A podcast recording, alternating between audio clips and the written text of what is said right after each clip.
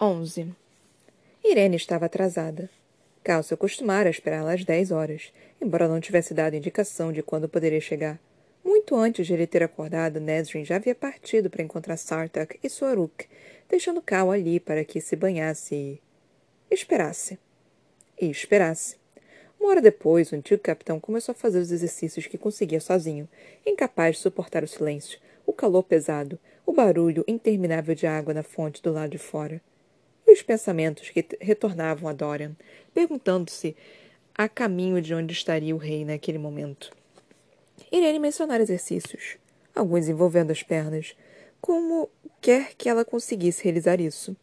Mas, se a curandeira não se daria o trabalho de chegar na hora, então ele certamente não se daria o trabalho de esperar por ela. Os braços de Cal estavam trêmulos quando o relógio da mesa da cabeceira soou meio-dia. Com os sininhos prateados sobre o objeto de madeira entalhada, enchendo o espaço de badaladas nítidas e alegres. Suor escorria pelo peito, pela coluna e pelo rosto de Cal conforme ele dava um jeito de se impulsionar para a cadeira, com os braços tremendo devido ao esforço. Estava prestes a chamar Cádia para que lhe trouxesse uma jarra d'água e uma toalha gelada quando Irene surgiu. Na sala de estar, Cal ouviu passar pela porta principal e então parar. A curandeira disse a Cádia, que esperava no saguão. Tem um assunto discreto do qual preciso que cuide pessoalmente. Silêncio obediente. Lord Westphal requer um tônico para uma irritação que está se desenvolvendo em suas pernas, provavelmente de algum óleo que você jogou no banho. As palavras soavam calmas, porém afiadas. Cal franziu a testa e olhou para as próprias pernas. Não vira tais coisas de manhã, mas certamente não teria como sentir uma coceira ou ardência. Preciso de casca de salgueiro, mel e hortelã. As cozinhas os terão. Não conte a ninguém o motivo. Não quero que isso se espalhe. Silêncio de novo. Então uma porta se fechou. Ele observou as portas abertas para a sala de estar, ouvindo enquanto ela ouvia Cádia partir. Então veio o barulho do suspiro pesado de Irene. A curandeira apareceu um momento depois. Estava com uma aparência deplorável. O que foi? As palavras saíram antes que Cal conseguisse considerar o fato de que não tinha o direito de perguntar tais coisas. Mas o rosto de pele dourada estava lívido, os olhos com manchas roxas e os cabelos sem vida. Você se exercitou, disse ela apenas. Cal olhou para a camisa ainda encharcada de suor. Pareceu uma forma tão boa quanto qualquer outra de passar o tempo. Cada passo de Irene até a mesa foi lento, pesado. Ele repetiu. O que foi? Mas ela chegou à mesa e se manteve de costas para ele. O ex-capitão trincou os dentes, debatendo se aproximava a cadeira apenas para poder lhe ver o rosto, como teria feito antes, invadindo o espaço da curandeira até que ela confessasse que diabo acontecera. Irene apenas apoiou a sacola na mesa com um estampido. Se quer se exercitar, talvez um lugar melhor seja o quartel. Um olhar sarcástico para o chão. Em vez de usar, em vez de suarem em todos os tapetes inestimáveis do Kagan. As mãos de Cal se fecharam ao lado do corpo. Não. Foi tudo que ele disse. Tudo que pôde dizer. Ela ergueu uma sobrancelha. Você foi capitão da guarda, não foi? Talvez treinar com os guardas do palácio seja benéfico para. Não! Ele olhou por cima do ombro, sopesando com aqueles olhos dourados. Ele não recuou, mesmo que a coisa ainda dilacerada em seu peito parecesse revirar e se partir ainda mais. Ele não tinha dúvidas de que Irene percebera, de que guardara aquele fragmento de informação. Alguma pequena parte de Cal a odiou por isso. Odiou a si mesmo por revelar essa ferida por meio de teimosia. Mas Irene apenas se virou de costas para a mesa e caminhou em sua direção, com expressão indecifrável. Peço desculpas se agora espalharem boatos de que você tem uma irritação desagradável nas pernas. Aquela graciosidade habitual, o andar confiante tinham sido substituídos por passadas arrastadas. Se Cádia for tão esperta como acho que é, ela temerá que a irritação traga problemas por ser resultado das aplicações dela e não contará a ninguém. Ou pelo menos perceberá que a notícia se espalhar, saberemos que ela foi a única a quem contei. Tudo bem. Ela ainda não queria responder a pergunta de Cal. Então, em vez disso, ele indagou. Por que queria que Cádia fosse embora? Irene desabou no sofá dourado e esfregou as têmporas. Porque alguém matou uma curandeira na biblioteca na noite passada. E depois veio atrás de mim também. Cal ficou imóvel. O quê? Ele olhou para as janelas, para as portas abertas do jardim, para as saídas. Nada além de calor e água gorgolejante e pássaros cantando. Eu estava lendo a respeito do que você me contou, explicou Irene, cujas sardas estavam ainda mais nítidas contra a pele pálida. E senti alguém se aproximar. Quem? Não sei. Não vi. A curandeira. Eu a encontrei enquanto fugia. A jovem engoliu em seco. Vasculhamos a biblioteca de cima a baixo depois que ela foi recuperada. Mas não encontramos ninguém. Irene sacudiu a cabeça, o maxilar tenso. Sinto muito, respondeu Cal, com sinceridade. Não apenas pela perda da vida, mas também pelo que pareceu ser a perda de uma paz e serenidade há muito mantidas. Mas porque não conseguia que, se impedir de obter respostas, de avaliar os riscos, mais do que podia interromper a própria respiração, o antigo capitão perguntou: Que tipo de ferimentos? A parte de si não queria saber. Irene se recostou contra as almofadas do sofá, e o estofado de pena de ganso fez um barulho de suspiro quando ela olhou para o teto emoldurado em ouro. Eu a tinha visto antes, rapidamente. Era jovem, pouco mais velha que eu. Quando a encontrei no chão, parecia um cadáver dissecado havia muito tempo. Nenhum sangue, nenhum sinal de ferimento. Apenas drenada. O coração de Cal saltou de uma descrição familiar demais. Valgue. Apostaria tudo o que lhe restava. Apostaria tudo nisso. E quem quer que tenha feito isso apenas deixou o corpo ali?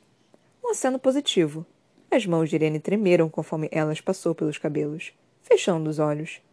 Acho que perceberam que tinha atacado a pessoa errada e se afastaram rapidamente. Por quê? Irene virou a cabeça, abrindo os olhos. Havia exaustão ali. E medo absoluto. Ela se parece. Se parecia comigo, respondeu ela, com a voz rouca. Nossas compleições, nossas cores. Quem quer que fosse, acho que estava procurando por mim. Por quê? perguntou Cal de novo, tentando compreender tudo o que fora dito. Porque as coisas que eu estava lendo ontem à noite sobre a potencial fonte de poder que o feriu, deixei alguns livros a respeito disso na mesa. E quando os guardas vasculharam a área, os livros tinham sumido. Irene engoliu em seco de novo. Quem sabia que vocês vinham para cá? O sangue de Cal gelou apesar do calor. Não fizemos segredo. Foi instintivo apoiar a mão em uma espada que não estava ali. Uma espada que ele jogara no Avery meses antes. Não foi anunciado, mas qualquer um poderia ter descoberto. Muito antes de colocarmos os pés aqui. Estava acontecendo de novo. Ali. Um demônio Falgue fora até Antica, o inferior na melhor das hipóteses, um príncipe na pior. Poderia ser qualquer uma das alternativas. O ataque descrito se encaixava com o relato de Aileen sobre os restos mortais das vítimas do príncipe Valgue, que ela e Rowan tinham encontrado em Wendling. Pessoas cheias de vida, transformadas em cascas, como se os Valgue tivessem bebido suas almas. O príncipe Caixin suspeita de que Tumelin tenha sido assassinada, disse Cal baixinho. Irene se esticou, e qualquer cor restante sumiu de seu rosto. O corpo de Tumelun não foi drenado. Rafisa a própria autocurandeira declarou que foi suicídio. Havia, claro, a chance de que as duas mortes não estivessem ligadas. Uma chance de que Caixinha estivesse errada a respeito de Tumelan. Partical rezava para que isso fosse verdade. Mas, mesmo que não estivessem relacionadas, o que acontecera na noite anterior? Precisa avisar o Kagan, disse Irene, parecendo ler seus pensamentos. Ele assentiu. É claro, é claro que avisarei. Por mais que a situação inteira fosse maldita, Talvez fosse a entrada que ele estivera esperando com o governante. Então Cal observou o rosto exausto de Irene. O medo ali. Sinto muito por tê-la arrastado para isso. A segurança foi intensificada em torno da torre? Sim. Um ruído exalado. Ela esfregou o rosto. E você? Veio até aqui sob escolta? Irene franziu a testa para ele. Em plena luz do dia? No meio da cidade? Cal cruzou os braços. Não duvidaria de nada vindo dos Valg. Irene gesticulou. Não passarei mais por corredores escuros sozinha tão cedo. Ninguém na torre fará isso. Guardas foram chamados e posicionados em todos os corredores, a cada poucos metros da biblioteca. Nem mesmo sei onde Rafis os convocou. Subalternos Valgue podiam tomar os corpos de qualquer um que desejassem, mas os príncipes eram vaidosos o bastante para que Cal duvidasse de que assumiriam a forma de um guarda inferior. Não quando preferiam belos rapazes. Um colar e um frio sorriso morto lampejaram diante de seus olhos. Cal expirou. Sinto muito mesmo. Pela curandeira. Principalmente se sua presença tinha, de alguma forma, desencadeado o ataque. Se tinham perseguido Irene apenas porque eu estava ajudando. Ele acrescentou: Deve ficar alerta. Constantemente. Irene ignorou, ignorou o aviso e avaliou o quarto. Os tapetes, as palmeiras exuberantes. As meninas, as jovens acólitas, estão assustadas. E você? Em outra época, Cal teria se voluntariado para montar guarda, para vigiar sua porta e para organizar os soldados, porque sabia como aquelas coisas operavam. Mas ele não era o capitão e duvidava de que o Kagan ou seus homens estivessem inclinados a ouvir um lord estrangeiro de toda forma. Mas ele não conseguia se conter. Conter aquela parte si. Então perguntou: O que posso fazer para ajudar? Os olhos de Irene se voltaram na direção de Cal, avaliando, sobrepesando. Não ele, mas, ao que parecia, algo dentro dela mesma. O antigo capitão apenas manteve o corpo imóvel e o olhar fixo enquanto Irene olhava para o próprio interior. Por fim, ela inspirou e disse: Dou uma aula. Uma por semana. Depois de ontem estavam todas cansadas demais, então deixei que dormissem. Hoje à noite temos uma vigília para a curandeira que. que morreu. Mas amanhã. Ela mordeu o lábio de novo, mais uma vez considerando por um instante antes de acrescentar. Gostaria que você viesse. Que tipo de aula? Irene brincou com um cacho pesado. Não há mensalidade para alunos aqui, mas pagamos nossos estudos de outra forma. Alguns ajudam com a cozinha, a lavanderia, a limpeza. Mas quando cheguei, Rafisa, eu disse a ela que era boa em todas essas coisas, porque tinha feito por um tempo. Ela me perguntou o que mais eu sabia além de cura, e eu disse a ela: A curandeira mordeu o lábio. Alguém um dia me ensinou autodefesa. O que fazer contra agressores em geral homens. Foi um esforço não olhar para a cicatriz no seu pescoço e perguntar se ela, se ela aprendera depois, ou mesmo se aquilo não for o suficiente. A jovem suspirou pelo nariz.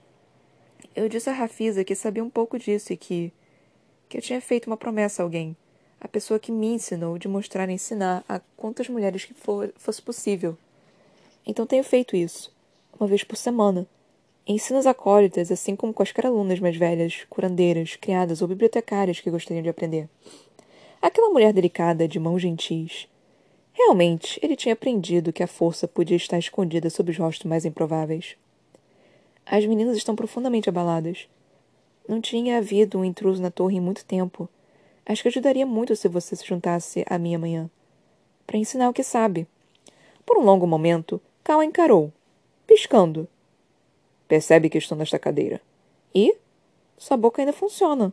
Palavras amargas, ríspidas. Ele piscou de novo. Talvez não me considere um instrutor mais encorajador. Não, provavelmente ficarão gemendo e suspirando tanto por você que se esquecerão de ter medo. A terceira e última piscadela de Cal a fez sorrir levemente. Sombriamente. Ele se perguntou como seria aquele sorriso se algum dia se sentisse realmente entretida. Feliz. A cicatriz dá um toque de mistério, comentou a curandeira, interrompendo, antes que ele pudesse se lembrar do corte na própria bochecha. Cal estudou conforme Irene se levantava do sofá para caminhar de volta até a mesa e desfazer a sacola. Gostaria mesmo que eu estivesse lá amanhã? Precisaríamos descobrir como levá-lo até lá, mas não deve ser tão difícil. Me enfiar em uma carruagem funcionará. Ela enrijeceu o corpo, olhando por cima do ombro. Guarde esse ódio para nosso treinamento, Lord Westphal. Irene catou um frasco de óleo e o apoiou na mesa. E não tomará uma carruagem. Uma liteira carregada por criados, então? Cal preferiria rastejar. Um cavalo.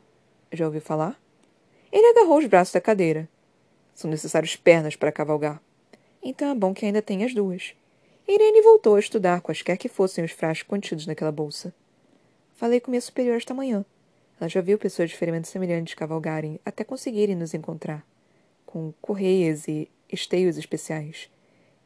Estão sendo fabricados para você nas oficinas agora mesmo, enquanto conversamos. Cal deixou que aquelas palavras fossem absorvidas.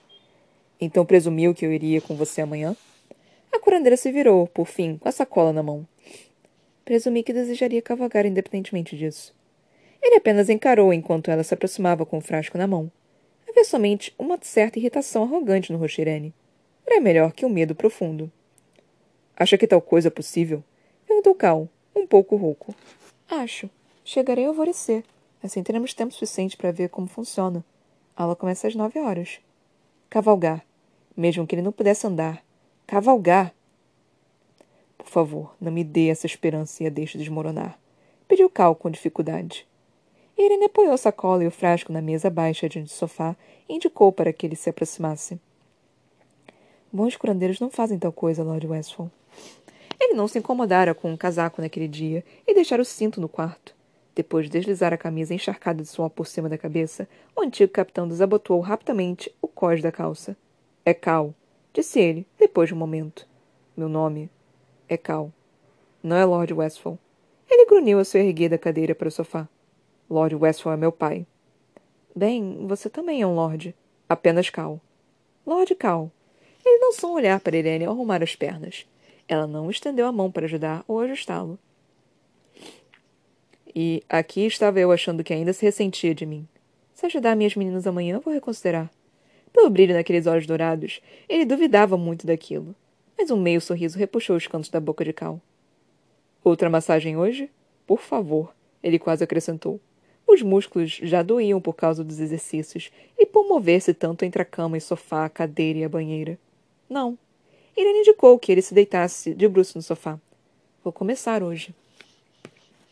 Encontrou informações a respeito do ferimento?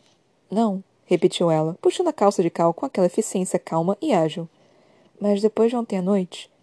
Não quero demorar. Eu vou. Eu posso. O capitão trincou os dentes. Encontraremos uma forma de proteger você enquanto pesquisa. Ele odiou as palavras. Sentiu como se ela se enroscasse na língua e na garganta, igual a leite rançoso. Acho que sabem disso, comentou Irene em voz baixa, ele deu batidinhas com óleo ao longo da coluna. Mas não tenho certeza se é informação. Se é isso que querem evitar que eu encontre.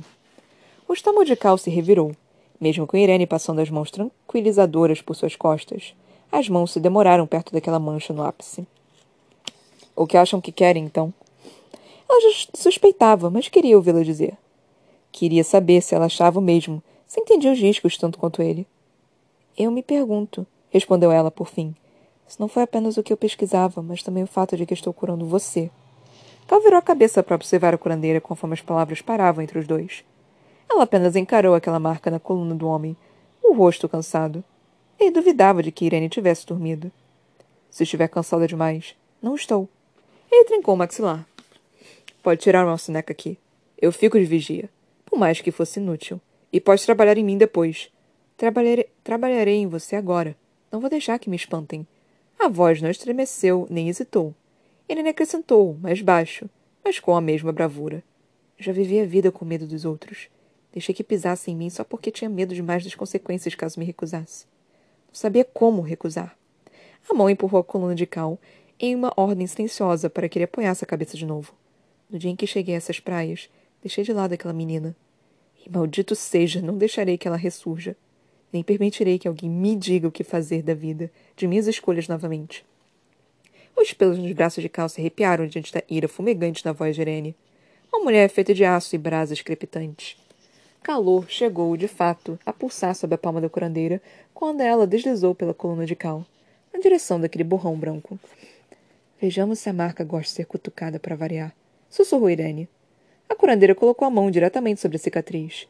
Cal abriu a boca para falar mas um grito foi o que saiu no lugar. 12.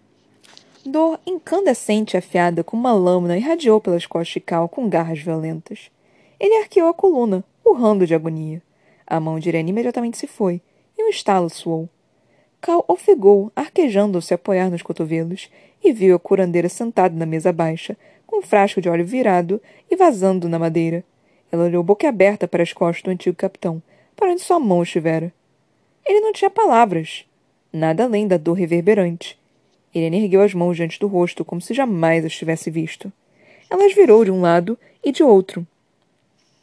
Não apenas desgosta de minha magia, sussurrou a curandeira. Os braços de Cal tremeram, então ele se deitou novamente nas almofadas, encarando-a quando Irene declarou: Odeia minha magia. Você disse que era um eco, que não estava conectado com o ferimento. Talvez estivesse errada. Ron me curou sem nenhum desses problemas. As sobrancelhas de Irene se franziram ao ouvir o nome, e Cal se amaldiçoou sensualmente por revelar aquele trecho da história no palácio com ouvidos e bocas. Estava consciente?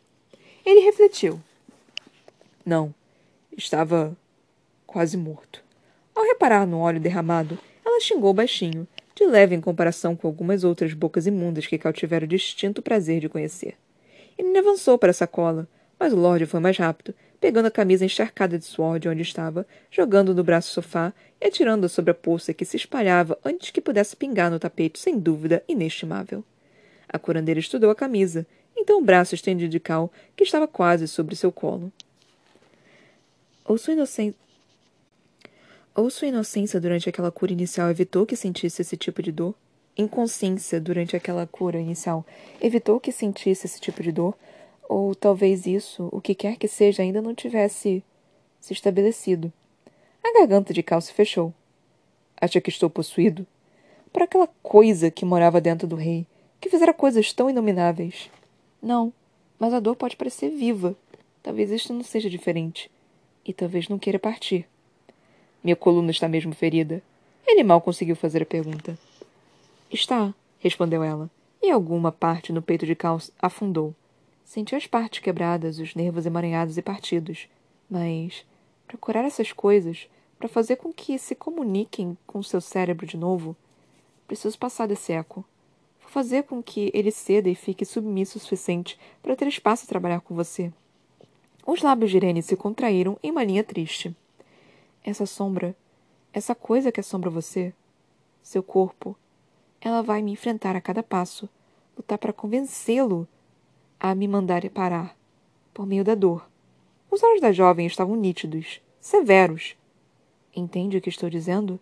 A voz de Cal saiu grave, áspera, que para você ser bem-sucedida precisaria suportar esse tipo de dor, repetidas vezes. Tenho ervas que podem fazê-lo dormir, mas com um ferimento como esse, acho que não seria a única que precisará combatê-lo. E se estiver inconsciente, tenho medo do que essa coisa possa tentar fazer com você se estiver preso ali, em seu sonho, sua psique. O rosto de Irene pareceu empalidecer mais. Cal deslizou a mão de onde ainda repousava sobre a camisa, transformada em esfregão, e apertou a mão da curandeira. Faça o que precisar fazer. Vai doer. Daquele jeito. Constantemente. Pior, talvez. Precisarei trabalhar até embaixo, vértebra após vértebra, antes sequer chegar à base da coluna, enfrentando isso e o curando ao mesmo tempo. A mão de Cal apertou mais a sua, tão pequena em comparação com a dele. Faça o que precisa fazer, repetiu ele. E você? disse Serene baixinho. Você vai precisar enfrentar isso também. O antigo capitão se enrijeceu ao ouvir aquilo. Se a natureza dessas coisas é se alimentar de nós, prosseguiu ela. Se elas se alimentam, mas você está saudável, a curandeira indicou o corpo de Cal. Então deve estar se alimentando de outra coisa. Algo dentro de você. Não sinto nada. Irene estudou as mãos unidas de ambos. Então tirou os dedos. Não de forma violenta a ponto de deixar a mão de Cal cair, mas o recuo foi bastante evidente. Talvez devêssemos discutir isso. Discutir o quê? Ela passou os cabelos por cima de um ombro. O que aconteceu? O que quer que seja que você está dando como alimento a essa coisa? Suor cobriu as palmas das mãos do ex-capitão. Não há nada a discutir. Irene encarou por um longo momento. Ele quase encolheu com aquele olhar franco. Pelo que percebi, há muito para discutir com relação aos últimos meses. Parece que tem sido um momento turbulento para você ultimamente. Você mesmo disse ontem que não há ninguém que o odeie mais que você mesmo. Para dizer o mínimo. E está subitamente tão ansiosa para ouvir sobre isso? Ela nem mesmo estremeceu. Se é o necessário para que se cure e parta. As sobrancelhas de Cal se ergueram. Ora, ora, a verdade finalmente surge. O rosto da curandeira era uma máscara indecifrável que deixaria Dorian no chinelo. Presumo que não desejo ficar aqui para sempre com a guerra solta em nossa terra natal como você a chamou. Não é nossa terra natal? Silenciosamente, Irene se levantou para pegar a sacola. Não tem interesse em compartilhar nada com Adelan. Cal entendia, de verdade. Talvez por isso ainda não tivesse contado a ela a quem exatamente pertencia aquela escuridão permanente. E você? prosseguiu a jovem. Está evitando assunto em discussão. Ela vasculhou a sacola. Precisará falar sobre o que aconteceu mais cedo ou mais tarde. Com todo respeito, não é de sua conta. Ao ver aquilo, ela voltou a olhar para ele. Ficaria surpreso com quanto a cura de ferimentos físicos está ligada à cura dos emocionais. Enfre enfrentei o que aconteceu. Então, do que essa coisa em sua coluna está se alimentando? Não sei. Ele não se importava. Irene pegou algo da sacola por fim, e, quando caminhou de volta até Cal, o estômago dele se revirou diante do que ela segurava. Um mordedor, feito de couro escuro e fresco, jamais usado. A curandeira ofereceu a ele sem hesitar. Quantas vezes tinha entregado um desses para pacientes para curar ferimentos muito piores que aquele? Agora seria o momento de me mandar parar, avisou Irene com um rosto sombrio. Caso prefira discutir o que aconteceu nos últimos meses. Qual apenas se deitou de barriga para baixo e colocou o mordedor na boca. Nesrin tinha visto o nascer do sol do céu. Ela encontrara o príncipe Sartak à espera do ninho uma hora antes do alvorecer. O minarete ficava a céu aberto no nível mais alto e atrás do príncipe vestido em couro. Nesrin havia apoiado uma das mãos no portal que dava para as escadas, ainda ofegante devido à subida. Cadara era linda. Cada uma das penas douradas de Daruk brilhava como metal polido, e o branco do peito era tão límpido quanto neve. Os olhos dourados avaliaram Nesrin imediatamente, antes de Satar sequer ter se virado de onde estava, afivelando a cela sobre as costas largas do animal. Capitã Falek, dissera o príncipe, cumprimentando-a. Acordou cedo. Palavras casuais para qualquer ouvido atento. A tempestade de ontem à noite não me deixou dormir. Espero que não esteja incomodado, incomodando você. Pelo contrário. A luz fraca, a boca de Sartek se puxara em um sorriso. Estava prestes a sair para um passeio e deixar esta javali gorda caçar o café da manhã para variar. Cadera tinha arrepiado as penas indignada, batendo o enorme bico. Totalmente capaz de arrancar a cabeça de um homem com uma bicada. Não era à toa que a princesa Hassar permanecia desconfiada do pássaro. Sartak rira, dando tapinhas nas pernas da Rook. Gostaria de se juntar a nós? Com essas palavras, Nesrin subitamente se dera conta do quanto o minarete era alto. Muito, muito alto. E de como Cadera provavelmente voaria sobre ele com nada para protegê-la da morte exceto o montador e a cela que fora posicionada. Mas montar um Rook. Melhor ainda, montar o Rook com um príncipe que talvez tivesse informações para eles. Não sou muito habilidosa com alturas, mas seria uma honra, príncipe. Tinha sido questão de poucos minutos. Sartak ordenara que Nesrin tirasse o casaco azul meia-noite e vestisse aquele de couro sobressalente dobrado em uma cômoda encostado na parede mais afastada. Ele, educadamente, havia virado de costas para a mulher trocar a calça também. Como, como os cabelos de Nesrin chegavam só aos ombros, era difícil trançá-los para trás. Mas o príncipe vasculhara os próprios bolsos e lhe dera uma faixa de couro para fazer um coque. Sempre leve um sobressalente, dissera Sartak. O passaria semanas penteando os cabelos. Ele montara a Rookie de olhos atentos primeiro, depois de Cadra se abaixar até o chão como uma galinha gigante. O príncipe havia subido pela lateral do animal com dois movimentos fluidos, então estender a mão para Nesrin. Ela cuidadosamente apoiara a palma nas costelas de Cadra, maravilhada com quanto as penas frias eram macias como a mais fina seda. A capitã imaginava que Aruk fosse ficar agitada e irritada enquanto Sartak a puxava para a cela diante de si. Mas a montaria do príncipe permanecera dócil, paciente. Ele tinha afivelado e prendido os dois na cela, verificando três vezes as faixas de couro. Então emitiram um estalo com a língua e. Nesrin sabia que não era educado apertar os braços de um príncipe com tanta força que o osso poderia quebrar. Mas o fizera mesmo assim, conforme Cadra abria as asas douradas, reluzentes, e saltava para fora. Saltava para baixo. O estômago da capitã havia subido para a garganta. Os olhos se encheram de água e se embaçaram. Vento a atacara, tentando arrancá-la da cela, e Nesrin apertara tão forte com as coxas que os músculos chegaram a doer enquanto agarrava os braços de Sartak, segurando as rédeas com tanta força que ele lhe gargalhava ao ouvido. Mas, então, os prédios pálidos de Antica surgiram, quase azuis no início do alvorecer, correndo para encontrá-los conforme Cadra mergulhava e mergulhava, uma estrela caindo dos céus. Em seguida, abrindo as asas com tudo e disparando para cima. Nesrin estava feliz por ter pulado o café da manhã pois certamente teria saído disparado da boca com que aquele movimento lhe causava no estômago. No intervalo de apenas alguns segundos, Cadra desviara para a direita, na direção do horizonte que acabara de se tornar rosa. A extensão de Antica se abria adiante, menor e menor conforme subiam para os céus. Até que não passasse de uma estrada de paralelepípedos sob os dois, irradiando em todas as direções. Até que Nesrin conseguisse ver as oliveiras e os campos de trigo fora da cidade. As propriedades de campo e aldeias esparsas as dunas ondulantes do deserto setentrional à esquerda, a faixa brilhante e serpenteante de rios que se tornavam dourados sob o sol nascente, despontando acima das montanhas à direita. Sartak não falava nada. Não apontava monumentos, nem mesmo a linha pálida da estrela da irmã que corria na direção do horizonte sul. Não. À luz nascente, ele deixava que Kadara guiasse. Haruki os levou flutuando ainda mais alto, e o ar ficou gelado. O céu azul, despertando, clareava cada poderosa batida de asas. Aberto. Tão aberto. Nada parecia com o mar interminável, com as entediantes ondas de um navio entulhado. Isso era. Isso era fôlego. Era. Nesri não conseguia olhar rápido o suficiente sorver tudo aquilo. O quanto tudo era pequeno, e lindo, e perfeito. Uma terra reivindicada por uma nação conquistadora, mas amada e cuidada. Sua terra. Seu lar. O sol e a vegetação e os pastos ondulantes chamavam ao longe.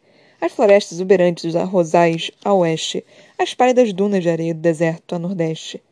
Mais do que ela poderia ver em uma vida, mais longe que Cadra poderia voar em um único dia. O mundo inteiro, aquela terra. O mundo inteiro contido ali. Não conseguia entender por que seu pai havia partido. Por que permanecera quando o tamanha escuridão havia penetrado Adelan? Por que os mantivera naquela cidade pútrida, onde Nesrin tão raramente olhava para o céu ou sentia uma brisa que não fedia como um salobro Avery ou o lixo apodrecendo nas ruas? Você está calada, disse o príncipe, e foi mais uma pergunta que uma afirmação. Não tenho palavras para descrever isso, admitiu Nesrin, em ralha. Ela sentiu Sartek sorrir perto do ombro. Foi o que senti, naquele primeiro voo. Em todos os outros desde então. Entendo por que ficou no acampamento por tantos anos. Fiquei ansioso para voltar. Um segundo de silêncio. Sou tão fácil assim de ler? Como poderia não querer voltar? Alguns consideram o palácio de meu pai o mais belo do mundo. E é. O silêncio de Sartek foi inquisitivo o suficiente. O palácio de Fosta Fenda não chegava nem perto de ser tão belo, tão agradável e parte da terra. Sartek murmurou, e o som reverberou as costas de Nesrin. Em seguida, ele revelou baixinho. A morte de minha irmã tem sido difícil para minha mãe. É por ela que fico.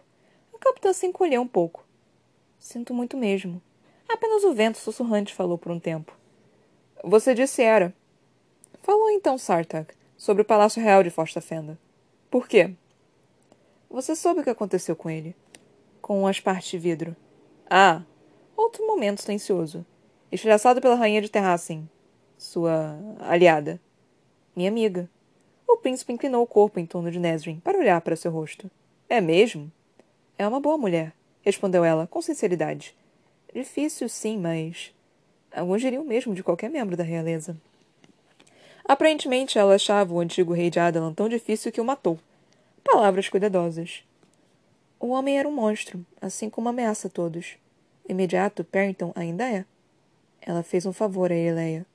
Sartek inclinou as rédeas quando Cadra começou uma descida lenta e constante na direção de um rio reluzente em um vale. É mesmo tão poderosa assim? Nesrin sopesou os méritos da verdade ou diminuir o poder de Aileen. Ela e Dorian possuem magia considerável mas eu diria que a inteligência de ambos é a arma mais forte. Poder bruto é inútil sem ela. É perigoso sem ela. Sim, concordou a capitã, engolindo seco. Ah, ela não fora treinada da forma enigmática de falar, como faziam na corte. Há uma ameaça tão grande em sua corte que nos fez precisar falar nos céus? O príncipe poderia muito bem ser ameaça, lembrou Nesrin a si mesmo. Você jantou com os meus irmãos. Viu como são. Marcar uma reunião com você seria como se mandasse uma mensagem a eles, de que estou disposto a ouvir seu apelo, talvez o levar até o nosso pai. Eles considerariam os riscos e os benefícios de me descreditar. Ou se cairia bem tentar se juntar. A mim. E você está? Disposto a nos ouvir? Sartak não respondeu por um longo momento. Apenas o vento berrante preencheu o silêncio. Sim, estaria. Estaria disposto a ouvir você, Lord Westfall. Ouviria o que sabem o que aconteceu com os dois. Não tenho tanta influência com meu pai quanto os demais, mas ele sabe que os montadores Rook são leais a mim. Achei que eu fosse o preferido? Uma risada grave, amarga. Talvez eu até tenha a chance de ser nomeado herdeiro, mas o Gaga não escolhe herdeiro com base em quem mais ama. Mesmo assim, essa honra vai para Duva e Caxim. Duva de rosto meigo. Nesrin pude entender, mas. Caxim? Ele é leal ao meu pai até a última gota. Jamais tramou, jamais o traiu. Eu já fiz isso. Tramei contra todos e manipulei contra, para conseguir o que queria. Mas Caxim? Ele pode comandar os exércitos terrestres e o senhor dos cavalos pode ser brutal quando requerido. Mas com meu pai ele é ingênuo. Jamais houve um filho mais amoroso ou leal. Quando nosso pai morrer, eu me preocupo. Com o que os outros farão caso Caxim não se submeta. Ou pior, o que a perda em si fará a ele. O que você faria com ele? Ousou perguntar a capitã. Destruí-lo se não jurar lealdade? Ainda resta saber que tipo de ameaça ou aliança ele poderia representar. Apenas Duva e Argon são casados, e Argon ainda não gerou herdeiros. Embora Caxim se pudesse ter o que deseja, provavelmente tomaria aquela jovem curandeira nos braços. Irene. Estranho que ela não se interesse por ele. Um ponto a seu favor. Não é fácil amar um filho do Kagan. Os pastos verdes, ainda cheios de orvalho sob o sol fresco, ondularam quando Cadera planou na direção de um rio ágil. Com aqueles enormes garras, poderia facilmente pegar punhados de peixe. Mas Cadera não buscava uma presa ao sobrevoar o rio, procurando algo. Invadiram a biblioteca da torre ontem à noite. Informou Sartak, monitorando a caçada da Rook acima das águas azuis escuras. Névoa na superfície beijou o rosto de Nesrin, mas o frio contido nas palavras do príncipe a penetrou muito mais profundamente. Mataram uma curandeira usando algum poder cruel que a transformou em casca. Jamais vimos isso em Antica. O estômago da jovem se revirou. Com aquela descrição. Quem? Por quê? Irene Towers deu alarme. Buscamos durante horas e não encontramos vestígios, além de livros desaparecidos do local onde ela estivera estudando quando começou a ser perseguida. Irene parecia abalada, mas bem. Pesquisando. Cal informara Nesrin na noite anterior que a curandeira planejava pesquisar ferimentos de magia, de demônios. Sabe o que Irene poderia estar pesquisando que acarretasse um interesse tão sombrio além do roubo dos livros? Perguntou Sarka. Sartak, casualmente. A capitã ponderou. Podia ser um truque. Isso sugeria contar algo pessoal sobre a família e sobre a própria vida para enganá-la, levando a revelar segredos. Nesrin e Cal ainda não tinham dado qualquer informação sobre as chaves, ou Valg, ou Erwan para o Kagan e seus filhos. Os dois aguardavam para fazer isso, avaliando em quem confiar pois se os inimigos soubessem que eles buscavam as chaves para selar o portão de Weed. Não, mentiu ela. Mas talvez sejam inimigos não declarados que desejam assustar Irene e os outros curandeiros para que não ajudassem o capitão. Quer dizer, Lord Westphal. Silêncio. Nesrin achou que Sartak ia insistir. E esperou por isso enquanto Cadra quase roçava a superfície do rio, como se estivesse próximo de uma presa. Deve ser estranho carregar um novo título com o antigo dono logo ao lado. Fui capitã por apenas algumas semanas antes de partirmos. Acho que descobrirei quando voltar. Serene foi bem sucedida, entre outras possíveis vitórias. Como levar aquele exército com eles? Sim, foi tudo que Nesrin conseguiu dizer. Cadra mergulhou um movimento ríspido e ágil que fez Sartak pressionar os braços em torno de Nesrin, segurando as coxas da ave com as próprias. A capitã permitiu que ele os guiasse e os mantivesse erguidos na cela, enquanto Aruk mergulhava na água, debatendo-se e atirando algo na margem do rio. Um segundo depois, a ave estava sobre a coisa, com as garras e o bico perfurando e lacerando. A presa sob ela lutava, revirando-se e açoitando. Um esmagar. Então silêncio.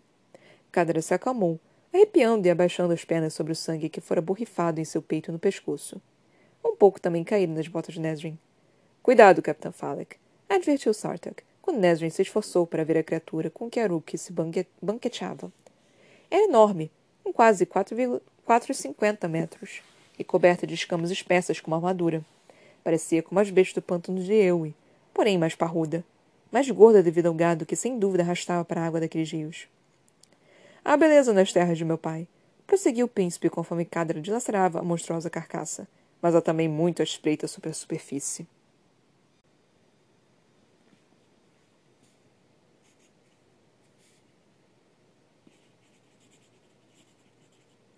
Finalmente conseguimos ler dois capítulos, né, gente? Nossa, eu tô exausta. pra variar, né? Pra variar um cadinho, eu tô exausta. Mas é que hoje eu fiz uma live no meu canal, Toca da Broca, onde eu li algumas coisas, né? Me pediram pra eu ler, tipo, a parte. É o capítulo 38, né? Da parte do Vucu Vucu no. Lá na live, né? Então eu acabei lendo, a gente conversou pra cacete. É... Foi bem divertido, foi bem interativo, né? Então eu, eu gostei bastante, assim, de, de poder ler. Eu vou ter que avaliar outros livros para eu ler, tipo, na hora da live, porque depois eu tentei ler um conto do Edgar Allan Poe. E, tipo, foi interessante, eu gostei, mas não tinha tanta interação. Então eu vou ter que avaliar o que, que, eu, o que, que eu posso fazer depois que livros que eu posso trazer pra live, né? Tipo, o que, que eu posso fazer? A minha intenção, na verdade, eu já vou. É, meu Deus, eu não deveria estar falando sobre isso aqui. Mas a minha intenção era, tipo, eu fazer um teste, né? Pra ver se dava certo. Mas parece que deu certo, parece que funcionou. Vai ter dias que vai estar tá bem, vai ter dias que vai estar tá mal, né? Tudo depende, enfim. Conseguimos ler dois capítulos. Talvez tenha ficado um pouquinho, um pouquinho mais tarde, né? Talvez, assim, tipo, um pouquinho mais de tempo na leitura dos dois capítulos. Mas deu para ler dois capítulos. É. Mano, é, é, é, é, tipo, vai ter troca de. Vai ter troca de, de casal, né? Não é possível. Não é possível que. Tipo. A, a interação entre o Cal e a Irene. Irene? Irene?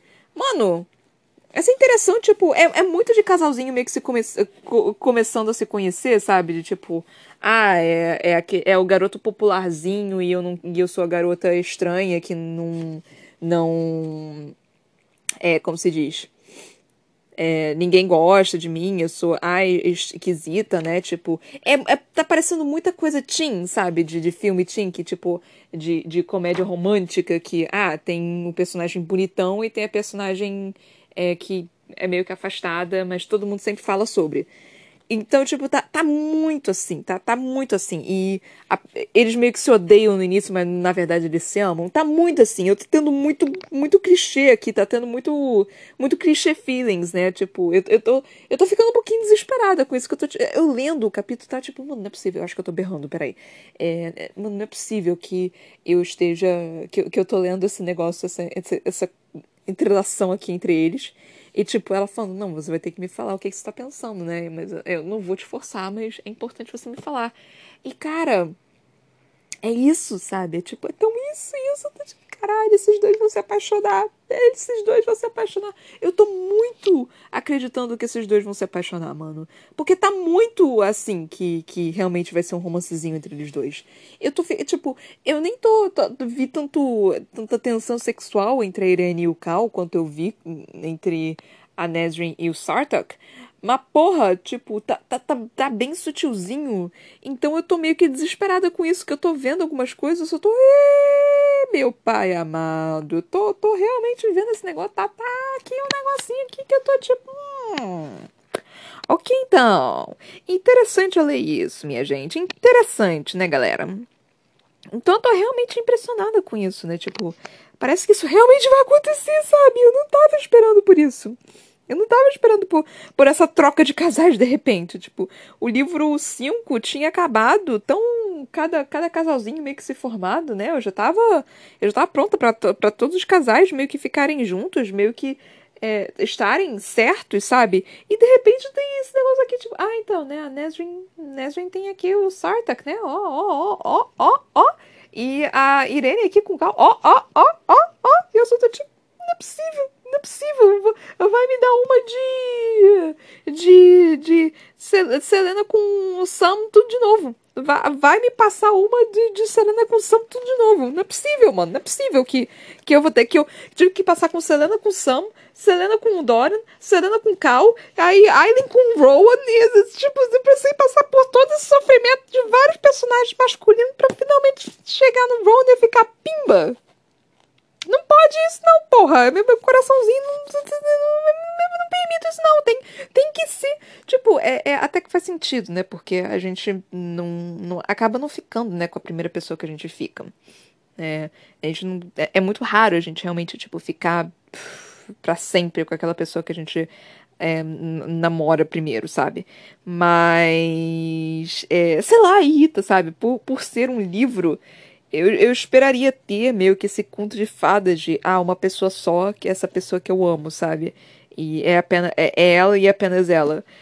A gente talvez poderia ter tido isso com Sam, mas ele morreu! Porra!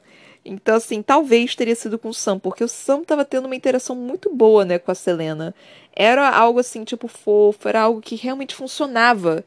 É, ela ainda tinha medo, ela ainda tinha todas aquelas questões, né, mas ela era muito nova também, né. Então, teve, teve tudo isso, né? Tipo. Fui limpar meu óculos e esqueci completamente o que eu tava falando. Ai, Deus do céu. É, acho que eu tava falando de, de Irene Cal, né? Sei lá. Ah, ah, enfim. É, mas essa interação entre eles, sabe? De, de eu te odeio, eu te amo, de é, eu tô meio que receosa para saber, né, que se eu vou gostar de você ou não, é meio que uma Elide com Lorcan. Mas Elide Lorcan também tinha muita tensão sexual e tal. Eu, eu tava sentindo, tipo, a quilômetros de distância, tava tipo, uh, uh, uh, caralho. Eu tava sentindo a quilômetros de distância. Com o Cal e com a Irene, eu não tô sentindo tanta.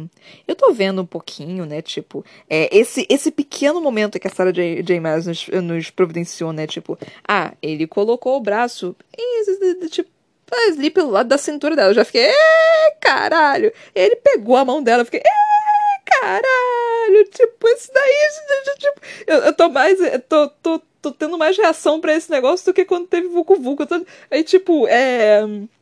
É tipo aquele meme de mostra um quadro com um bando de gente, de um bando de homens, tipo, simplesmente olhando, e aí, sei lá, mostra um outro quadro, aí de repente tem todos os homens, tipo, yeah! Então eu tô mais ou menos assim. Antes estava um negócio meio que, hum, vou ficar parado aqui, tipo, ok, sem a reação. Aí ele, ah, vou, segurei a mão dela, eu fiquei, yes! Ai, meu Deus, talvez eu tenha errado um pouquinho demais. Perdão. Desculpe pelos seus ouvidos. Então, é, então, tipo, isso foi muito a minha reação. Eu fiquei tipo, não é possível. Porque eu não esperava que eles tivessem, tipo, esse contato físico assim, tipo, de. de. carinho, né? De. de camaradagem tão cedo. Porque pela, pela forma que Irene se age, né? E pela forma que o Cal também tá agindo, eu não esperaria isso tão cedo. E, e, ele deu esse passo, e ela aceitou esse passo, mesmo tendo, tipo, afastado a mão, sabe, depois. Então, isso foi algo assim que eu fiquei, oh, caralho, meu, chip aí, porra, meu Deus do céu. Então, tipo, isso foi bem interessante. É. Aí, deixa eu ver mais aqui algumas coisas. Aí a Irene pedindo, né, pro Cal meio que ajudar ela né, nas aulas de defesa. Tá começando a meio que ela tá começando a informar para ele, né, o que que aconteceu com a Selena, mesmo ela não sabendo quem é a Selena. É...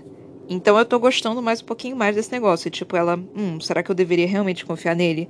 Mas o Cal, tipo, nada que ele fez até então provou que ele não deveria ser confiável, né? Então tem isso. Então eu tô, tô gostando dessa interação e dela realmente tentando, sabe? Mesmo ela tendo todo esse rancor. Eu tô gostando desse, dele, deles tentarem, né? Simplesmente tentarem. E tipo, o Cal falando, não, meu nome é Cal, né? Não é Lord Weston. E a Irene meio que, não, Lord Cal, então. E ela meio que se divertindo, meio que torturando ele um pouquinho, né? É, e eu tô, eu tô adorando isso, que eu tô tipo, cara, ela tá. Mesmo ela fazendo isso porque ela, ela tem rancor dele, ela tá com raiva dele, ainda eu consigo sentir meio que um, que um negócio melhor, sabe? Uma interação melhor entre eles dois por causa disso. Aí. A Irene colocando a mão dela no, no Cal, né? E tipo, jogando magia e Cal sentindo a dor. Isso foi nesse capítulo, isso foi no próximo capítulo, enfim. É... Ah, foi no próximo capítulo, enfim. Eu, já falei todas as coisas. Eu falei uh, o negócio dele. É... Dele segurar a mão dela foi no capítulo 12. Lembro os dois capítulos, gente. Mas enfim. Peraí, foi no capítulo 12 mesmo? Não, não, foi no 11, foi no 11, foi no 11. Confusão. Confusão agora os dois capítulos, mas enfim. Aí a Irene meio que perguntando, né, tentando ajudar ele, tipo, essa questão de, do, do psicológico dele, né? Tipo, e o Cal se mantendo firme, tipo, eu não vou falar nada. Eu, eu, eu vou lidar com isso sozinho. Tipo, cara, você não pode lidar com isso sozinho. Você, você tem que. Você precisa falar com alguém. E Irene é uma boa pessoa para você falar com, sobre isso, porque, tipo. Eu tô falando muito tipo, né? Porque. Cara, é. Ela ela precisa confiar mais em vocês. Se você falar o que aconteceu, ela vai entender isso. Ela vai conseguir compreender. Ela vai sentir empatia. Ela, ela não vai te culpar. Então, eu tô só esperando esse momento. Aí ele, ele, ele assim, cara, ele tá se mantendo firme. Eu não vou falar nada para você. Eu só tô. Ai, Cal, pelo amor de Deus, minha ansiedade, homem. Minha ansiedade, homem. Não faz isso comigo, por favor. Então tá, tô ficando um pouquinho desesperada já. Tudo bem que a gente tá muito cedo ainda no livro. A gente só tá no capítulo 13. Tipo, a gente acabou o capítulo 12 agora. Então, assim, tá muito cedo ainda pra esse negócio se, se acontecendo. É, não tivemos ainda nenhuma informação né, do que ocorreu no. no em, em né? Então, assim, não, tivemos nenhuma informação sobre Maeve, não tivemos nada sobre Elon. Uh, então, estou assumindo que não, não aconteceu nada ainda de importante, né? Aí nós tivemos a partezinha do capítulo 12, que a Nesrin começa a conversar com Sartak, né? Tipo, e não apenas conversar, né? Não foi algo simples, não foi algo tipo. Não foi qualquer coisa. Nós recebemos bastante informações, não é mesmo? Recebemos muitas informações. É... Então, e o que jogou talvez as minhas. as minhas. É... Não são ideologias, né? Mas é, é, é, as coisas que eu. que eu tava. Ai, como se diz? Avaliando, né? Tipo julgando, pré-julgando, né? Vamos dizer assim. Talvez estivessem um pouquinho é, erradas. Se bem que da primeira vez que eu falei, eu falei que o Caixin seria mais, mais propenso, né? A, a ser o, o Kagan. Eu lembro disso, eu lembro que eu falei, hum, me parece mais propenso a virar o Kagan. Aí falando, aí a, a Nesrin falando, não, o Sartak era mais propenso a virar o Kagan, eu fiquei, ah, então eu errei, então parece que eu, talvez seja por causa disso. E aí o Sartak falou, não, não, provavelmente seria o Caixinha. Eu, puta que pariu, tava certa! Ai, Deus! Essas informações. Ah. Não é possível, mano. Não é possível. Que eu lembro disso. Eu lembro das minhas primeiras impressões para cada personagem. Eu lembro, tipo, hum, talvez o, o, o Caixin seja o primeiro, né? Tipo, porque, né? Um soldado, é um negócio ali, me parece mais, mais propenso a ser, né? O um negócio. E aí a Nesrin falando, tipo, não, porque eh, os rumores são que ele que, ele que vai virar o, o próximo Kagan. Eu, ah, então eu interpretei errado. Então talvez o, os Rooks sejam mais importantes do que pareça, né? Porque ele, o, o parece muito soldadinho, então talvez isso realmente não implique para ele ser um. um um cagão, né? Porque ele era muito mais soldadinho, porque quando Argon disse para ele fechar a boca, ele fechou, então talvez isso não seja bom para um, pra um Kagan de verdade, né? Aí eu, eu tava avaliando por tudo isso. Mas aí me vem o arrombado Sorta que me fala que o, que o Caixin, na verdade, é o. é a porra do, do preferido. É, tal, talvez ele seja o que, que vai virar o cagando. Eu só ficar, ah, puta que me pariu, não é possível, não dá. Sarah J. Maas, o que, que você tá fazendo com, comigo, cara? Você tá. Você tá me dando informações assim que, que, que nenhuma delas realmente me, me diga pra eu apostar, tipo, esse daqui vai ser o cagando. Eu só não quero que o Argon vire o cagando. É, é só isso que eu quero. Nós tivemos aqui né, a frase tipo é, que eu fosse o preferido.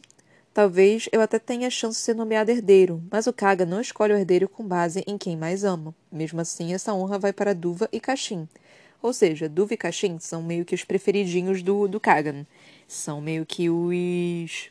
os que ele mais ama, né? Digamos assim, pelo. É, pelo. como se diz? É, pelo Kagan, né? O que, que eu tô falando? É que eu, que eu comecei a ler aqui o negócio e eu fiquei meio que perdida. Então, Duva e Kashin são os mais amados. Aí nós temos Argon e Sartak e Hassar. É... Ai, Deus. Gente, eu não sei mais. Eu não sei mais o que, que eu penso. É, eu não sei mais. Então, Kashin é o... Aparentemente, ele é cabeça quente. Ele é uma pessoa... É, é o que eu já tava achando, né? Hassar... Hassir? Hassar? Não sei. É, é aquilo que eu já falei várias vezes. Caixin parece que é bastante parecido com a, com a menina. Duva ainda é um mistério, mas talvez com essa questão de ser a preferida do, do, do pai, tem um pouquinho mais de manipulação aí por trás, não tenho certeza. É... Aí o, o, o Sartak também falando, ainda resta saber que tipo de ameaça ou aliança ele poderia representar. Apenas Duva e Argren são casados, e Argren ainda não gerou herdeiros. Embora Kashin, se pudesse ter o que deseja, provavelmente tomaria aquela jovem curandeira nos braços. A gente não sabia que o Argon era casado. Pelo menos eu não lembrava dessa informação. E Argon não tem filhos. Então, Duve e Argon são meio que uma ameaça um pouquinho maior. Eu não sei dizer exatamente, né? Tipo, é, o, quão, o quão grande seria essa, essa ameaça. É, eu não gosto do Argon, já falei aqui várias vezes. Mas eu não quero que ele ganhe. Então eu estaria entre Kashin e Sartak, basicamente. Que eu acho que poderiam conseguir o trono. Eu acho que é mais provável eles dois conseguirem o trono do que os outros. A Sarah é muito é muito instável para mim. Tipo, ela não parece uma, uma personagem do qual é, fique no trono, sabe? Parece uma pessoa mais um mais como um gato, sabe? Tipo, muito livre, muito muito inconsequente. Então eu não acho que a Hassar seria a mais a mais propensa ao trono. Então, o meu dinheiro está em caixinha Sartak. E mesmo assim, eu acho que caixinha ainda assim não é, seria, tipo... Não sei, a não ser que, tipo, ele pegue Argon como o braço direito e seja meio que aquele cochichar no ouvido e, no final das contas, ele é meio que uma marionete, sabe? Eu acho isso. É provável, mas eu não sei se o, se o Kagan realmente faria isso.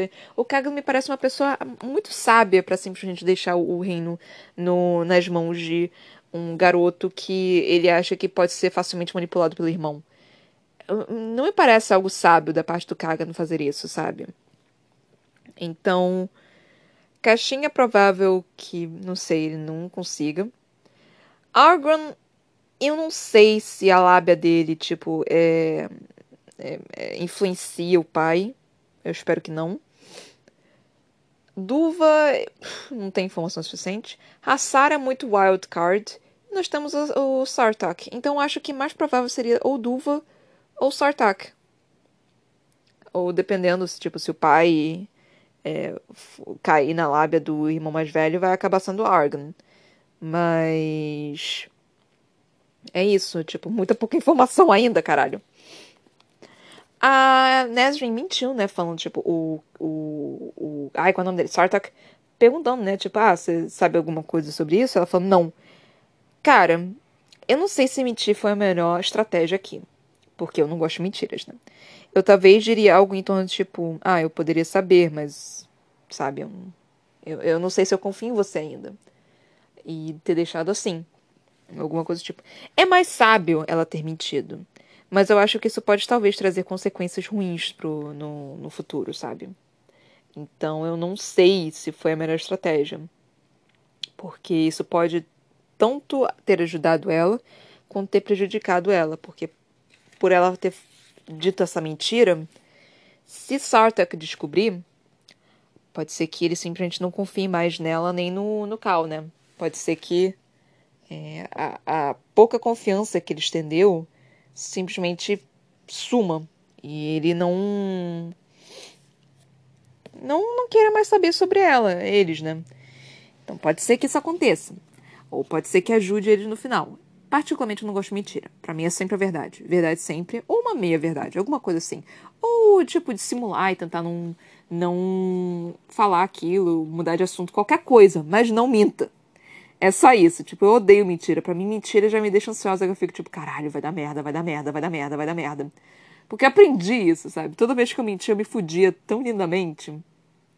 Então eu meio que criei essa, essa, essa, esse meio de que ansiedade, justamente porque, tipo, toda vez que eu mentia, eu era descoberta e eu me fudia maravilhosamente. Assim, meus pais. botavam de castigo, brigavam comigo. Então eu sofri um cadinho nessa questão de mentira, né? Então tem isso. Mas, gente, finalmente nós conseguimos ler dois capítulos, né? Com um bocado de informação. É... Tô gostando bastante. Eu não esperava que eu fosse gostar tanto. Eu tô com muito pouco tempo, então fazer a propaganda rápida, né? Instagram da Brocanelo, Facebook a.c.brocanelo, Brocanelo, um livro publicado que se chama Pandora. E compartilhe esse podcast, por favor. O Brocanelo tem dois L's, tá, gente? L de Lamborghini Então, é isso que eu tenho para falar agora. Eu ainda tenho que dividir os outros capítulos para ver como é que vai ser. Muito obrigada por ter me ouvido até aqui. Beijinhos e tchau, tchau.